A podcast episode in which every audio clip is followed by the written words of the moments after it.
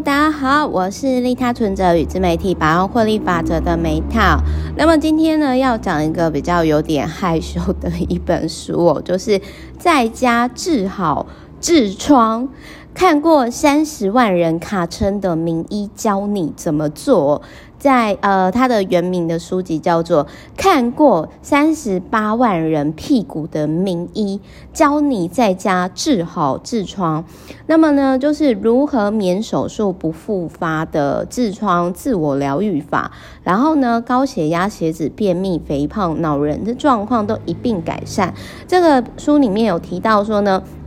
每十个人其实就有八点六，也是快九个人得到的超级国民病哦，就痔疮。因为现在大家很多人都是坐着工作嘛，那就久坐人。呃，这其实这一本我觉得可以搭配那个我之前录过的 podcast，就是灵活人的久坐。解方吧，就是哎，久坐人的久坐人的灵活解方。等一下，我我我找一下那个正确的书籍，就是对久坐人的灵活解方。各位可以搜寻我的 podcast 以及 YouTube。那为什么就是一样很？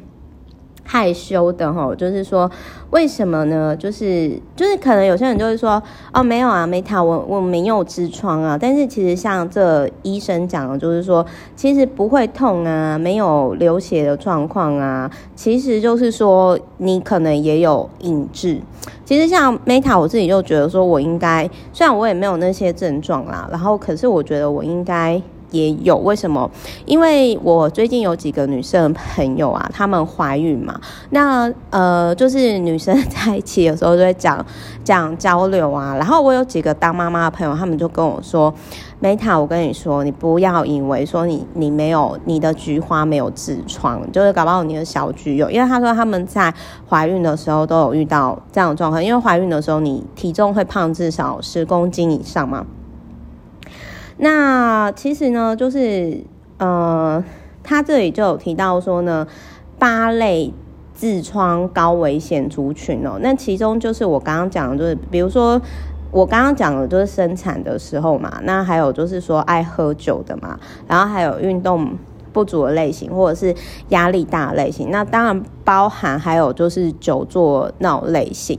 那今天呢，就是其实为什么会分享这一本书呢？是因为，因为呢，就是说我最近周遭朋友遇到，然后还有就是说前阵子，前阵子就是说，呃，我有，反正最近就是我周遭一堆就是前辈，就是创业的前辈啊，然后我很谢谢这些大哥们，因为就是说。让我真的觉得说啊，健康真的好重要哦。就是说，因为他们多数是六年级生或者是五年级生，然后刚好今年真我很多认识的，不论是创业老板啊，然后或者是老师健康就出事，然后呃有一个就是说他也是最近有跟我讲，然后不知道为什么大家都会跟我讲，然后但我很谢谢他们啦，因为我觉得他们可能真的是。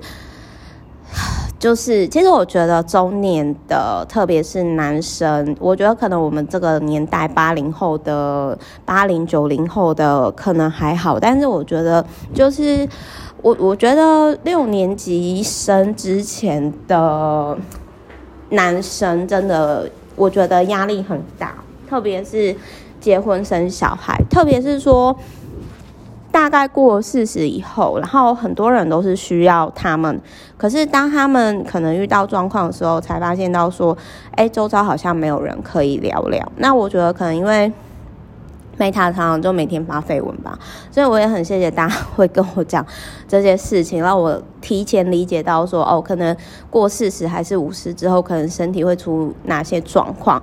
然后我也是后来真的就觉得说，哎，其实我干嘛把自己搞成这样，因为就是关于我最近真的感触很深呐、因为我其实像我现在已经早睡早起一段时间，然后我就突然间觉得说，哎，我以前干嘛把自己搞得就是这样，就可以早睡早起啊，然后更有效率，我为什么一直要扯自己后腿？那这当然是题外话。那反正就是这一本书呢，我会特别讲，是因为就是我最近有另外一个。过四十的大哥朋友，他要跟我讲说，他肛裂，就是那个肛门裂开肛裂，然后那时候我就想说肛裂是什么东西呀、然后我就想说好，那因为 Meta 就觉得说啊，每个人就是在人生的卡关点的时候，都有一本书可以解决他他的问题点嘛。然后我就想说好，那我去查，就刚好就是看到这本书，然后 然后就是我看完之后，我就想说哦，原来肛裂是这种状况。那我就在想说，哎，那如何预防？因为我还是觉得说。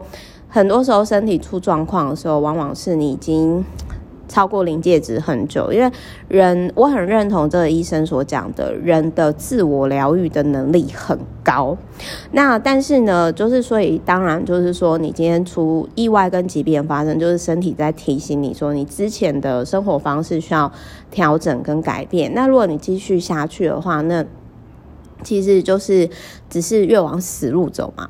好，那我这边先讲一下，就是说，如果大家今天听完之后呢，开始觉得小菊痒痒的哈，我先跟各位分享，就是可以开始调整的地方。首先，第一个呢，就是如果你跟 Meta 一样是自己开公司的哈，那就啊，当然我是小公司啦。就是说，如果可以的话，就是买个站立桌。像我就是买立桌，那这种立桌呢，如果你要省钱的话，就是那因为像我是买那个 Costco 的那个升升降，就是可以自动升降调整身高的那个站立桌，那大概我有点忘记，因为我买有点久了，反正应该是一万块以下就可以搞定了。这个会比你买那个。多贵？就是我我跟各位分享，你光是 Meta 这一句话，你就省了好几万哦。我的 VVIP 都跟我说，我帮他们省了很多钱，帮他们赚了很多钱，就是这样的。所以看书很重要，好不好？就是呢，我那个时候就有跟他们讲说，那个呃，因为你买这个立桌哈，那其实就简单的来说，如果你以前是坐在办公桌上，好，就是可能就是呃是。大概八小时，你一天工作八小时。那我觉得初期你可以就是说先开始四个小时，就是站立的，然后四个小时可能你可以坐着。这样子，那另外还有一件事情就是说，因为 Meta 自己开小公司嘛，再加上其实我的剪片师啊，或者是说啊、我的那个就是员工啊，那其实我们公司很早，我们之前很早呢，就是我就知道说，呃，怎么讲，就是我的公司呢，其实就是不离职创业。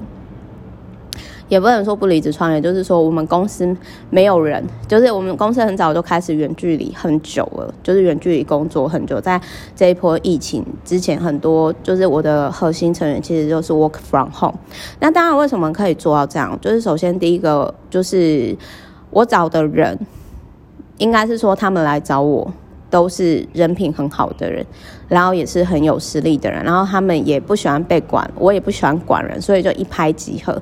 所以我们公司呢，核心团队很早就是 work from home，从我公司第一年到现在也已经三年多，在疫情开始之前。